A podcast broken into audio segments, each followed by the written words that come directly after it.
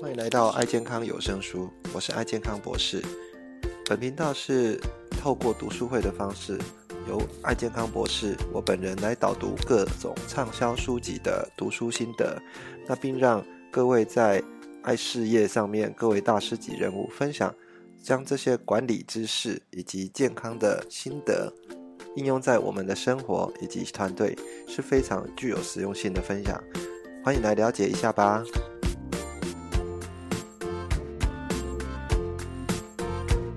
呃，各位早安。那我们呃，现在来读读一下哦这本书哈，《枪炮、病菌与钢铁》。那我们来上一次聊到这本书有关呃国家哈那个在为什么呃欧洲会比较强大哈，然后我们呃这些目前呃其他国家地方会比较啊没有那么强大。那其实有很多的因素哈，绝对不是它因为说我们这这些天生的差异或者一些智力。啊的一些部分哈，所以很多呃人会以为说哦，人类本身哈的一个品种啊就会有差异，所以呃针对一些有色人种哈，那甚至会有一些一些对一些其他人种哈不是那么那么尊敬的一些地方哈。举例来讲，呃以前哈在呃欧洲人哈就是英国人到澳洲的时候，那就会有很多的这种呃。怕呃歧视的部分哈，就是说怕他们呃其他的有色人种哦，亚洲的人到澳洲之后会把他们这些欧洲的哈英国的这些呃殖民的人民哈，把他的一个人种把它淡化掉，所以就产生了所谓的啊白澳政策啊，这样白澳政策哈会让有一些有一些呃他们没有办法啊，就是说对他们的人种哦没有办法比较精进的部分啊，所以呃。他们会有这样的一个误解，好说认为说哈，人类的一个呃天生的智力或者是呃天生的这个发展哈是有差异的，才要做这种哦纯种族的一个限制的政策哈。事实上，哦呃人类啊会到现在有一些国家比较强盛，有一些国家比较不强盛哈，呃会有很大的不同，是来自于啊一些啊先天上的一些差异，是环境。哦，以及气候上的一个差异。那我们今天会跟大家稍微聊一下哦，这本书里面的呃第三呃哦后面的几章的部分，哦是讲到说国家领先方式其实是来自于哦最大是来自于哦这个国家本身的一个天气啦、气候、土地。那土地其实会有很大的一个影响，是有关这种呃呃动植物的一个。差异，好，那动植物的差异为什么会有这样的一个差异，让哦国家会有很大的不同哈？呃，举例来讲，我们先先来讲农业这件事情好了。哦，那书里面的大概在一百啊一百二十呃一百六十页左右哈，它其实就开始在聊到古古代人哈，呃，想要把这些植物拿来做耕种啊，拿来做驯化哦，这样的一个一个动作，其实呃。有那么简单吗？其实很很困难哈，因为第一个，我们现在驯化作物的一些地方哈，正如我们上一次有跟大家聊到，是说呃有呃肥沃月湾哦，就是来自于中东这个地方，那或者是中国啊，或者是中美洲啊，或者是南美洲啊，美东这些地方哈，其实都是很适合来做耕种的地方。但是呢，为什么独有哦肥沃月湾这个地方哈，它才有？才有办法呃让一些作物来做生长哈，这些驯化作物其实通常不是刻意去完成的哈，那会有很多的一些条件啊。举例来讲，我们最常啊看到的以前哈呃，如果你对于这种呃植物有一些概念的话，那书里面讲的苦杏仁啊，苦杏仁其实哦它本身的那种蛋白质哈是很适合来当做一些。哦，杏仁这么好吃的东西，我们可能会有一些杏仁茶的部分了哈，然后或者做成一些呃我们的一些一些食品的部分哈。但是杏仁的一个前身哈是来自于这种叫做苦杏仁的部分。那苦杏仁其实它本身哦很有严重的一个苦味哦。那这种苦味的话，还有含含有一种东西叫苦杏仁苷。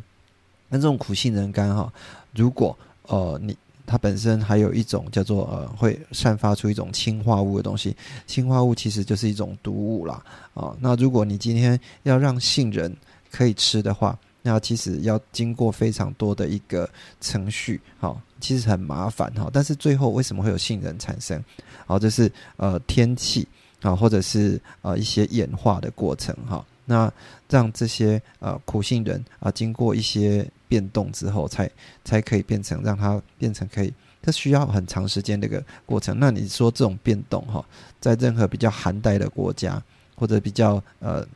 那个水分比较不足的地方，它不足以做这样的一个替换。好，那另外啊，全世界哈，其实有呃有几十万种、几十万种的植物。好，可以来来做这样的一个植物上的呃应用训斥，但是呢，其实现在真正可以拿来吃的，然后大概只有十几种哦，来当做真正作物。各位想知道的这些作物，比如说稻米啦，或者是哦这些小麦啦、大麦这些这些哦高粱这些动植物，可以来来当主食的东西哈，是从几十万种的。的植物里面哈，就把它驯化到他们真正可以拿来养、真正可以拿来啊耕种的部分。那为什么现在还没有其他的植物可以可以产生？尤其现在哈，像战争啦，啊战争在欧欧亚里面会产生所谓的粮食危机哈。那譬如说美国或者是。啊，乌克兰其实都是很呃，全世界很大的一个粮食出口国哈。但是呃，各位会想象说，那我们就是可可不可以像以前呃古人一样来来再来呃做一个新的这种这种呃食品的一个测试，让我们可以获得更多的这种呃食物的一个来源哈。那各位知道哈，现在因为啊很多的国家哈，因为呃比较进步。那比较进进步的话，对于这些食物哈，大家都是做什么养生啦，或者是呃做这种呃比较呃可能会控制食物的一个概念哈，所以很多食物吃一吃哦，做好之后就不吃哦，大概今根据统计有有大概。呃，百分之全世界有百分之六十的食物哈，其实是被浪费掉。但这些食物呢，却没有因为一些分配机制啊，有一些人地方没东西可以吃，但是有一些人哦东西过多哈，甚至哦吃过多又产生一些文明病哦，是没有被有效去做分配的。那如果因为这样粮食短缺的话，其实会造成一些呃真正的一些社会啊以及国家的一些问题啊。那事实上。其实我们现在面临的这些能源跟资源的一个短缺，其实慢慢的已经各位知道，像最近的新闻跟大家来讲哦，呃，美国已经面对了四十年来的一个通货膨胀，那这个通货膨胀是来自于哦这样资源的一个短缺哈啊所产生的。那最大的原因其实呃爆发点哦不只是呃乌俄战争啊，那还有很多原因哈，那可能是资源的分配的部分，所以呃这样的一个。演化的过程，植物可以演化过程到人类可以吃哈，各位想象一下，这是不是一件很很有趣的事情哈？那我们有没有可能在呃有一些新的作物啊，可以让我们来做这样的一个食用哈？其实是很困难的哦，几十万种你要把它找出来哦，只有十几种，其实很很很困难的。那你说为什么很困难？其实要看这些地点是不是很合适哈？我们刚刚有讲呃呃美东。哦，就是美东中国或者是肥沃月湾，那我们就按照这本书里面的呃第七章或第八章来聊。哦，其实领先哈，各位呃最最多的一个，很多人说这农业的发源的起源哈，是在于这个中东的肥沃月湾哈。那肥沃月湾其实它有几个优势。好，如果你今天动植物要开始要真正可以把它变得可以让它真正可以食用的部分的话。啊，其实有好几个限制哈。第一个是肥沃月湾哈，它本身是有一种啊独天独厚的一个气候哈。其实它啊会下雨啊，那下雨的话，那呃雨季其实也也也够够长，然后它的一个干旱的一个气候其实也够哈。所以气候这样的一个轮替之下，会让这些植物哈可以有一些环境可以来做一个更迭的部分哈。然后呃。肥沃月湾其实它的动植物种类是全世界哦最多的哦，那全世界最多的种物，得以让很多人很多的植物哈可以做不断的一些测试哈。举例来讲啊，现在大家最知道的啊，上一次我跟各位讲印度的鹰嘴豆啊，如果你有到这种呃呃印度这些国家、伊朗这些国家，你会看到它这些主食哈，其实是呃呃鹰嘴豆。那这种鹰嘴豆其实百分之六十哈。它是一个很棒的一个蛋白质的一个来源哈，跟我们的大豆也很像。好，但是这些鹰嘴豆其实啊要经过驯服的话，为什么只有鹰嘴鹰鹰嘴豆会在啊印度哦这些中东这些地方，其他地方不合适呢？那，就很很关系到这些哦它的一个环境的部分。好，那呃，肥沃月湾哈，其实这么多独天独厚的一个环境哈，其实呃，会让很多的人想象到一件事情，说是不是我们有呃这个神助哈，有如神助，比如说这个呃呃基督哦，他在这个呃耶路撒冷这地方哈，还有那是不是 让他有有这么独天独天独厚的一个优势哈？这个也是我们。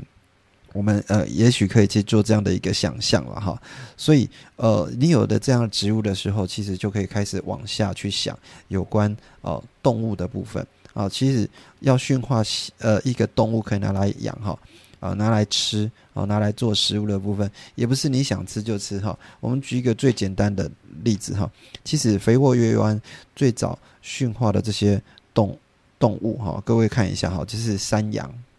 好绵羊。还有牛，还有猪，这种都是体积哈啊，它的重量大于四十五公斤以上的动物哈，而且这些动物其实会比较温驯，比较容易驯化。那这些动物所吃的东西是什么？当然就是这些草食类的东西。那草食就是来自于植物。如果你可以把植物驯化好之后，你相对的这些动物哈，其实如果也在你这一区的话，你就可以获得比较多的一个这种。呃，动物的一个蛋白质的来源，你有办法去啊啊豢养它，你有办法去养它，然后就做完成一个畜牧业的部分。啊，那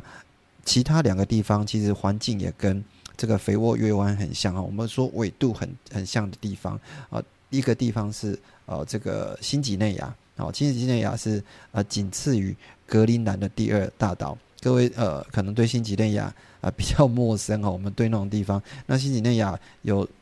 目前啊有来自于这个印属的新几内亚，然后就是印尼啊，左边是印尼的部分，右边呢事实上是呃他们自己的另外一个国家哈，只是啊独立于澳洲之外。那这个这个新几内亚其实一直来讲哈，它的一个土地都是呃比较呃。其实比较没有那么多的一个农业发展哈，呃，那为什么会有这些呃差异哈？因为呃，另外呃一个地方是这个中美洲的部分，就是美东的地方了哈。那美东呃纬度也跟这个呃我们刚刚讲的跟我们的肥沃月湾是很像，但是它就没有发展出肥沃月湾这么棒的一个农业哈。其实也来自于它的一些天呃这个里面的呃。动植物的一些影响哈，那它最里面的这些动植物哈，大部分只有火鸡啊啊，会有狗。那火鸡跟狗，各位知道哈，它的呃它的重量比较小一点。那你如果去拿来大量的去当主食哈，其实是很困难的哈。那中美洲大部分的主食是什么？是玉米的部分。那玉米的话哦，各位觉得啊，那玉米很很简单啊，很好吃啊，而且蛋白质很多。可是以前的玉米哦，大家不知道玉米的一个真正的一个起源是什么。那有人就推测说，玉米很有可能的一个起源是来自于那个鼠鼠了哈。鼠鼠鼠鼠，呃，我说我们有时候叫玉米叫玉鼠鼠，所以以为是来自于呃鼠鼠的部分。但是鼠鼠这个这种这种。这种植物哈，它本身的壳是很硬的，你要把它拿来剥来吃哈，其实不是那么简单。你要很多壳哈，所以呃，会不会是真的是它的一个一个起源？其实啊，我们不一定可以去这样推测。但是啊，最后也变成呃，你要找到野生的玉米其实是很少哈。但是因为这样的一个接枝的部分，让这些植物哈，其实可以传承下去。那呃，很多的一些植物哈，我们就会想到说。那作者他以前在新几内亚的时候啊，有一次就遇到一个状况，就是他本身哈啊，因为呃他们可能前面有呃，因为土著会有那种敌人嘛哈啊，敌人挡住他的去路，做研研究的去路，所以他就必须呃待在某一个地区里面哈。那待在地区的时候啊，粮食都没有了，然后土著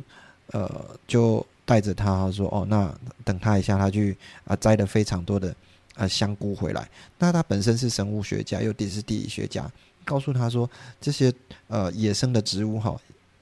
尤其是香菇哈，其实会有很多的这种呃，可能会有一些神经性的一些毒毒性啊哈。如果你没吃对的话，可能会产生致命的危险。那土著朋友就很生气，就跟他跟他讲说：“你到我的我的地方哈，啊问了我这么多哦，每天在问我逼问我这些事情，那你又不相信我现在所呃做的这些决定？”他说：“这些香菇叫做什么名字？它哪个地方？它是长在什么地方可以吃？他们有拥有的这种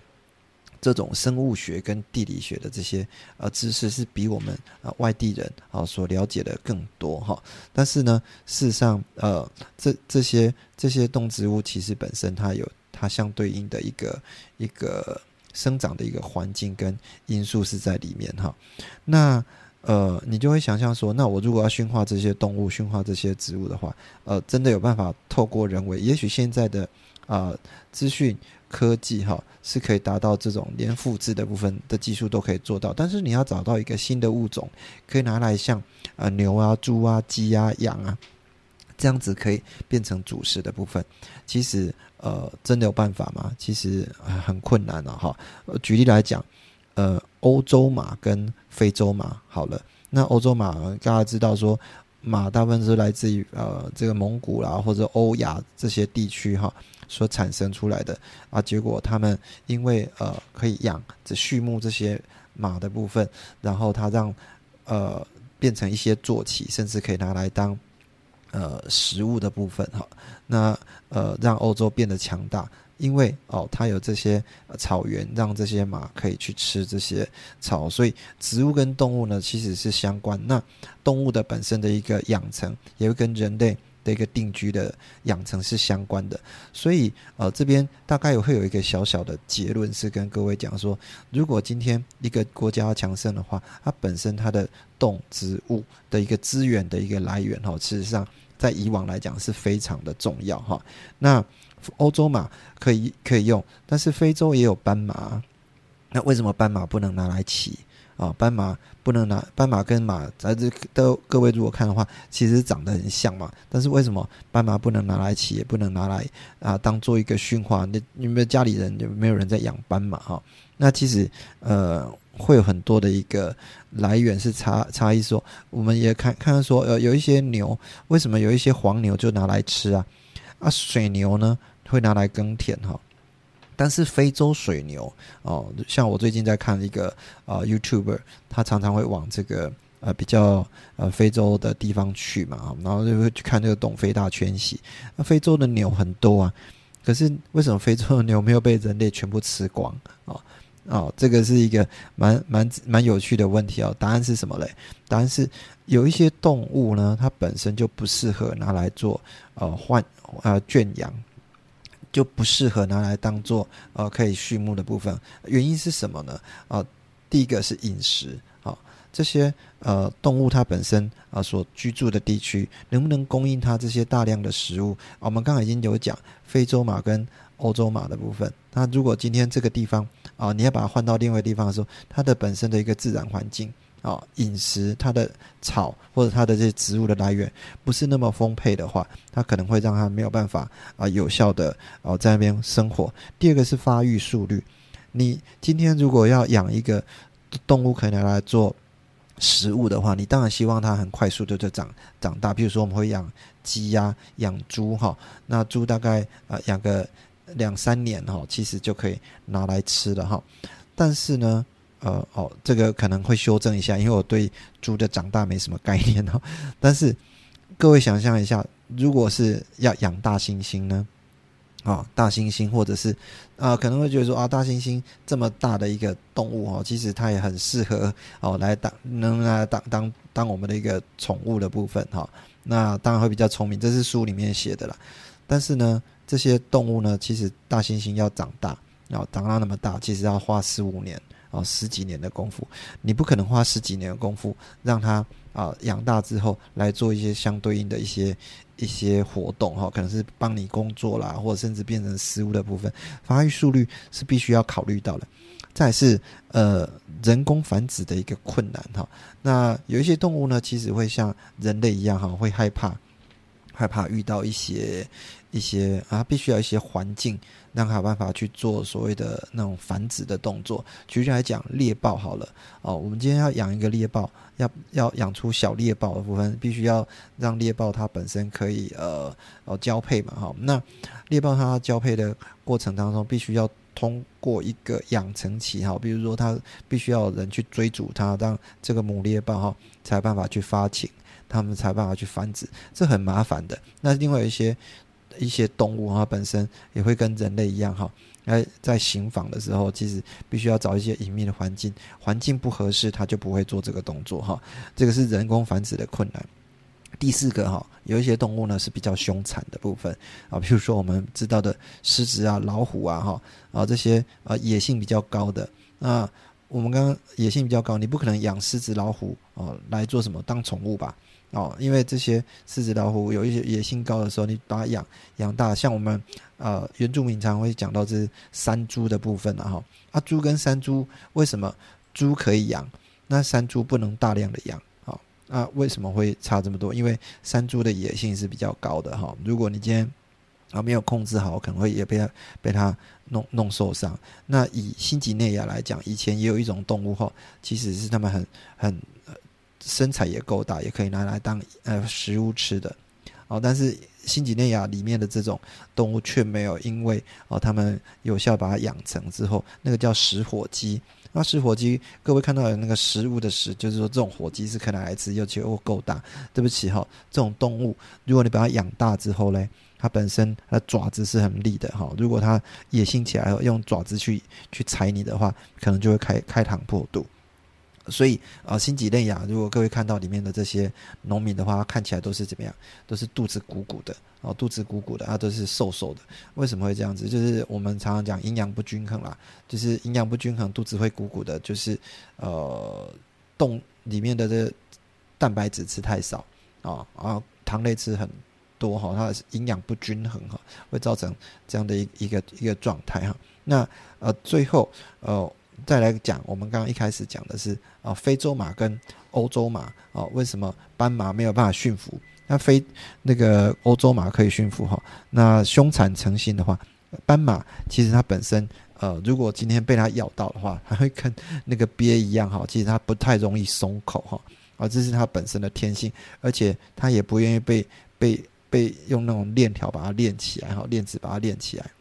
好，所以呃，斑马的部分你要把它养大哈，变成一个驯化部分是很困难的哈。那有一些动物比较胆小哦，容易造成恐慌啊。另外有一些动物它本身有一些社群的一些状态哈，它本身会有这种嗯主从的概念哈。那一夫多妻或一多一妻多次呃多夫哦制了哈，会有不同的一个社群的部分。所以今天要把一些动物哈。再重新再啊养大，变成我们的一个主食跟蛋白质的一个来源。在选新的品种的时候，